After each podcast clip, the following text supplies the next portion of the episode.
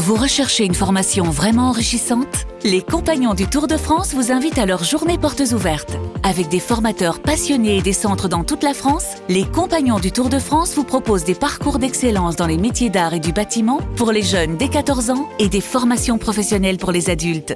Pour connaître toutes les dates des portes ouvertes près de chez vous, rendez-vous sur compagnondutourdefrance.org. Les Compagnons du Tour de France, la transmission des savoir-faire. Vous écoutez RMC, RMC, Église d'aujourd'hui. Matteo Ghisalberti. Bonsoir et bienvenue dans l'église d'aujourd'hui, l'émission religieuse d'RMC qui est proposée tous les samedis soirs après l'after-foot par le diocèse de Monaco. Ce soir, je reçois l'écrivain et chroniqueur Jean Dessancheron, qui est l'auteur de plusieurs livres. Euh, et le dernier, il s'appelle L'éloge d'une guerrière, qui vient de paraître chez Grasset. Le voici. Bonsoir, Jean Dessancheron. Bonsoir Mathéo.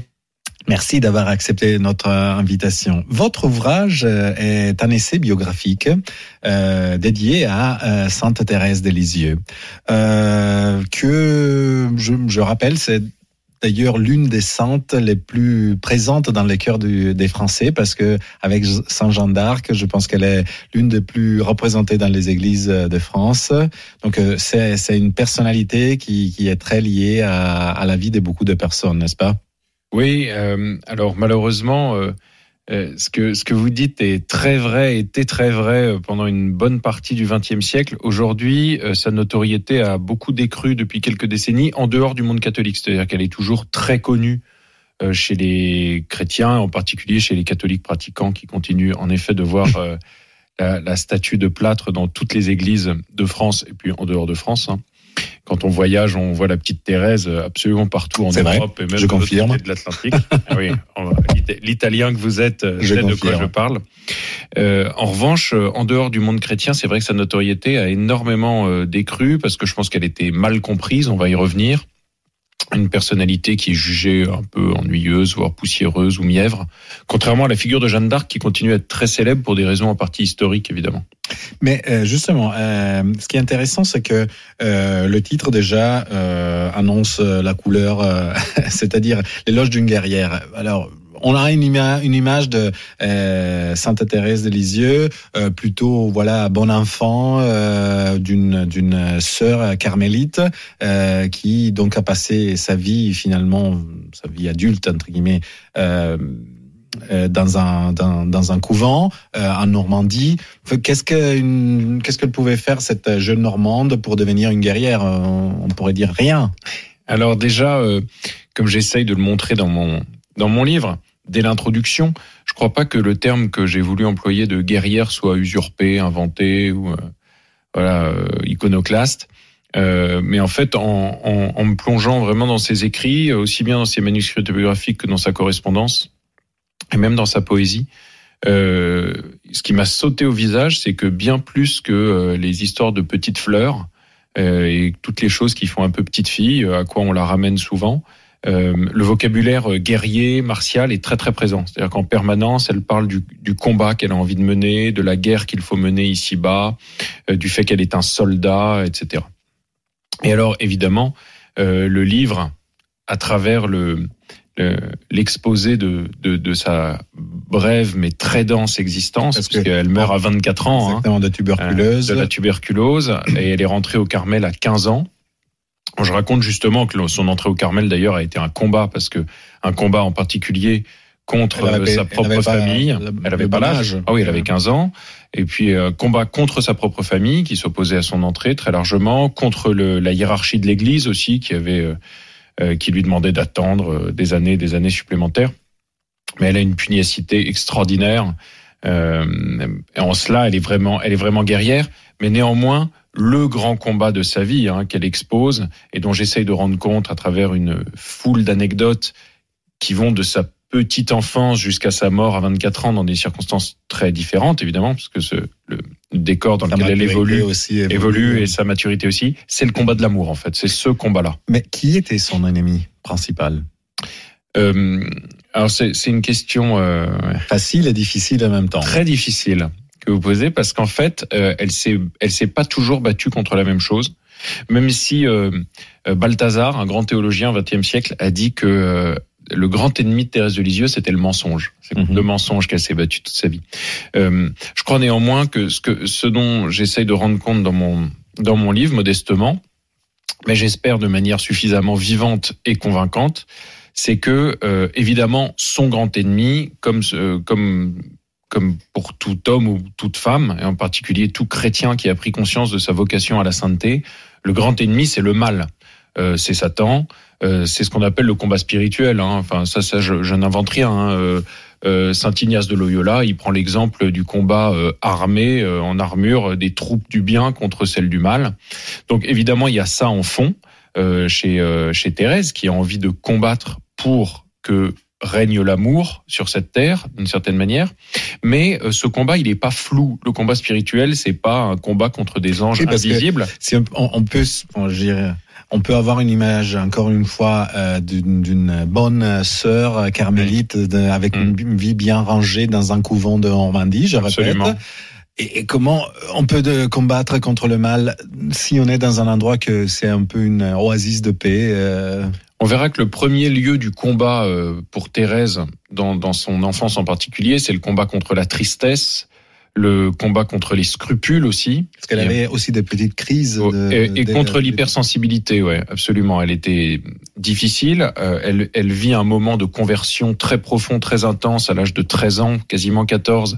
La nuit de Noël 1886. Là, elle explique que vraiment, elle devient un soldat ce jour-là parce qu'elle et, là, là, elle gagne euh, finalement le combat contre un certain égocentrisme ou un certain narcissisme. Donc, il y a aussi la part du combat contre elle-même, contre soi-même, qui est très très important euh, dans l'itinéraire de Thérèse, où elle identifie le fait euh, qu'on ne peut pas faire le bien si on se recherche soi-même. C'est-à-dire si la visée même de sa démarche pour être heureux, euh, c'est paradoxal. Hein. Si pour être heureux, on cherche à, à se servir soi-même, on n'arrivera jamais à ses fins. Pourquoi? Parce que Thérèse identifie que nous sommes faits, et donc qu'elle est faite pour aimer. Or, qu'est-ce que c'est que l'amour? Sinon un arrachement à soi-même pour le bonheur de l'autre. Et en fait, c'est en travaillant au bonheur des autres, en, en faisant en sorte que ceux qui nous entourent, alors son père, sa sœur à la maison, et puis une fois qu'elle sera au Carmel, les religieuses qui vivent avec elle au Carmel, soient heureuses, c'est ça qui, dans la logique de Dieu, nous rend heureux, parce qu'on accomplit ce pourquoi on est fait. C'est là-dedans qu'on va trouver la paix et la joie qui combleront notre cœur. Parce que c'est aussi une grande insatisfaite, Thérèse, et le cœur de son combat, ce sera euh, pour une bonne part euh, de, de vouloir assouvir son désir. Elle a un immense désir de bonheur, de jouissance, et or elle voit qu'ici-bas, on est toujours déçu. Euh, Il y a toujours un échec où on tombe malade, on perd les gens qu'on aime, euh, il se met à pleuvoir. Je sais pas, enfin, je pense ce genre d'image, mais vous voyez, c'est c'est marquant. Elle, elle est faite pour le grand ciel bleu sans couchant. Elle parle souvent du ciel sans couchant. Et cette, cette ténacité de guerrière, euh, elle, la, elle la gardera jusqu'au bout, précisément pour assouvir son désir, qui, ne pourra s'accomplir que dans l'exercice de l'amour. Effectivement, euh, elle avait une technique, euh, vous vous dites euh, dans la, à la page 169 de, de votre livre. Ah, je vois que vous Euh, avez lu au moins ah, jusque-là, ben. Mathéo, ça c'est vraiment bravo. J'ai pris une note. Euh, vous, nous, vous écrivez que nous connaissons sa technique de, de, de Sainte Thérèse de Lisieux, euh, se laisser traverser par l'amour de Dieu, se laisser consumer, euh, juste à devenir elle-même l'amour de Dieu. Euh, parce que finalement, Thérèse de Lisieux voulait comment dire, essayer de faire comprendre à, à ses proches, à, à son entourage, l'amour de Dieu. Oui. Et, donc, et elle dit qu'elle veut devenir l'amour elle-même. Oui. C'est quand même extraordinaire comme ambition. On pourrait dire, mais est-ce qu'elle est, tombée sur la tête? Parce que Mm. qui est l'amour? Mm. C'est Dieu lui-même. c'est pas un peu. Parce que euh, Saint Jean nous donne cette définition Dieu, Dieu est amour. Dieu est amour. Elle a, et en fait, on pourrait dire c'est orgueilleux. Oui, elle- finalement, il y a toujours cette, euh, elle se cette question prend- sur le Est-ce qu'elle se prend pour Dieu, Mhm. Thérèse? Non, je pense qu'au au contraire, elle a, elle, a, elle a pris conscience très profondément. C'est un génie théologique, Thérèse de Lisieux. C'est ça qui est génial, c'est que à la fois c'est cette guerrière de l'amour que j'essaie de décrire de manière très concrète dans les petites choses du quotidien. Il y a une multitude d'anecdotes que je peux pas résumer là parce qu'on n'a pas beaucoup de temps. Non, Théo, mais non. et voilà. Mais mais mais euh, et des anecdotes souvent euh, très drôles, très vivantes euh, parce que parce que c'est c'est ainsi qu'est sa vie. Elle est pleine d'humour aussi. C'est c'est une fille vraiment merveilleuse. Mais mais en même temps euh, elle, a, elle a réellement compris que nous n'étions faits pour rien d'autre que pour aimer et que ce que Dieu nous demande précisément, c'est de devenir saint. Or, devenir saint, c'est quoi? C'est accomplir sa vocation à être vraiment à l'image et à la ressemblance de Dieu. Et aimer. Voilà. Donc, donc pas, ça n'est qu'aimer. Ça peut pas, pas, être autre chose en fait. C'est pas trop radical dans un monde où euh, finalement euh, dire que oui, on, tout le monde veut l'amour. Mais peut-être, est-ce qu'on sait de quoi on parle? Exactement. Alors, je pense aussi que Thérèse, non seulement c'est une grande théologienne, mais c'est aussi, euh, euh, pour une part, une assez bonne philosophe, en tout cas une très bonne psychologue. Et, et elle nous, euh, elle nous met sur la voie d'une définition juste et réaliste de l'amour. Justement, elle se perd pas en des idées désincarnées c'est pas du tout une mystique hors sol d'une petite fille enfermée dans sa chambre non, parce que qui je... serait en relation avec un dieu invisible. C'est, elle sait que l'amour est à vivre de manière radicale, comme vous disiez, mais dans les petites choses. C'est-à-dire que alors justement, euh, je, je lis ce, encore un passage.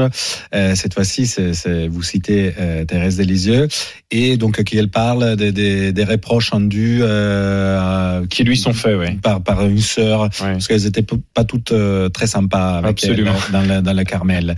Euh, et donc elle s'est dit bon, on doit. Je, je, je compris que je devais prendre la fuite devant cette cette attaque entre guillemets de la de la sœur. Ah oui, elle dit qu'il y a une, il y a un courage dans le dans, Dans la fuite. Oui, oui, absolument. ouais. Aussitôt pensé, aussitôt fait, je partis sans tambour ni trompette, laissant euh, la sœur continuer son discours qui ressemblait aux imprécations de euh, Camille contre Rome.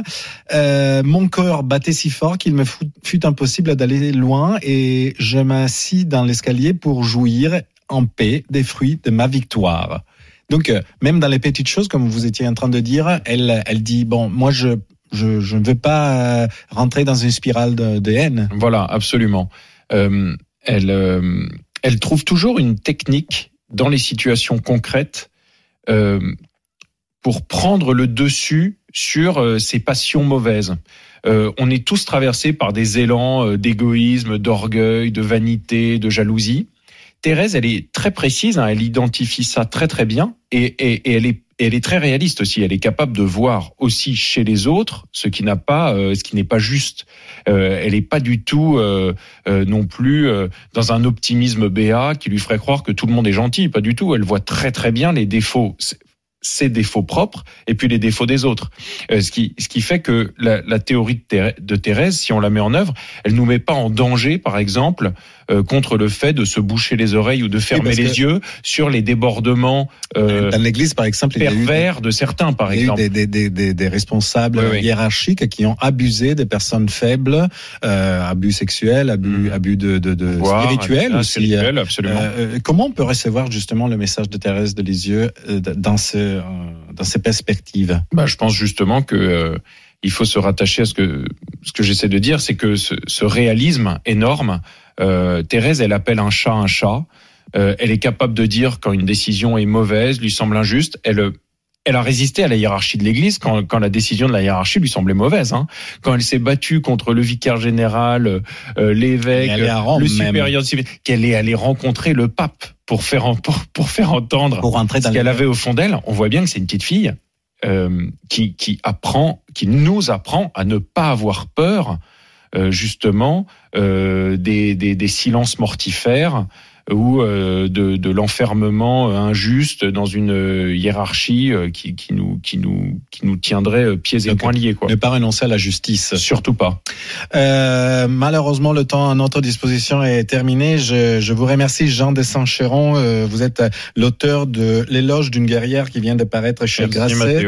De, qui est un livre dédié à, à la vie, euh, une, une, biographie de Thérèse de Lisieux. Et d'ailleurs, je rappelle que cette année, euh, on fête aussi euh, le, le, le, le, jubilé de euh, Sainte Thérèse parce que on célèbre cette année les 150, le 150e anniversaire de la naissance et le centième anniversaire de la canonisation à Lisieux. donc, il y a vraiment beaucoup de, de, de, possibilités pour découvrir cette sainte, Absolument. redécouvrir cette figure. Et, et est-ce que vous avez en synthèse un dernier conseil de Sainte Thérèse qu'on pourrait porter dans nos vies? En tout cas, ce qui est sûr, c'est que Thérèse euh, n'attend pas qu'on devienne euh, des, des, des, chrétiens euh, orthodoxes pour nous parler, pour nous aider à aimer. Ses conseils euh, sont très pratiques et peuvent être mis en, mis en œuvre par quiconque, chrétien ou non chrétien. Et d'ailleurs, mon livre s'achève par une évocation d'Edith Piaf. Mmh. Je laisserai au lecteur le soin de découvrir beaucoup, cette anecdote, mais qui aimait infiniment Thérèse de Lisieux. Ouais. Merci beaucoup, Jean Merci, de Saint-Chéron. Merci. Et nous euh, nous retrouverons la prochaine semaine samedi soir toujours après l'after foot avec euh, l'église d'aujourd'hui, l'émission euh, proposée par le diocèse de Monaco sur RMC et vous pourrez retrouver cette émission aussi sur le site et sur l'application de RMC. Bonne nuit.